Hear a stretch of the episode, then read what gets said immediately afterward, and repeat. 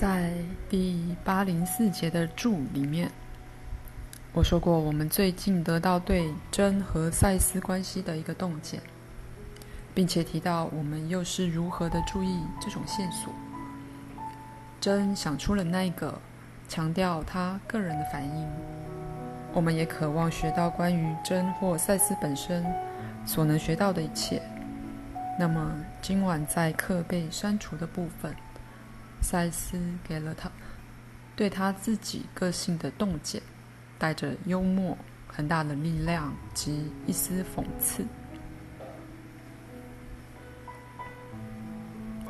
我并不是什么了不起的哲学家，可以将我自己的思想作品与你们读者中提到的那些著名的专家相比。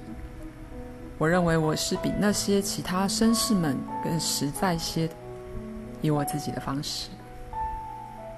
我是，又是以我自己的方式，喧嚣而好玩的。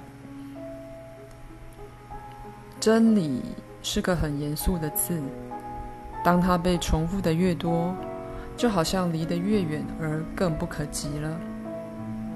我并不在自己的理论上贴标签。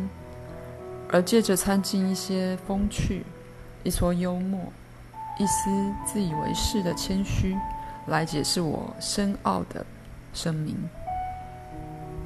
我认为自己是个深意盎然的心理探索者，发现我自己，应我自己的要求，快乐地遨游于宇宙之间，并能够以一种大而开心的声音。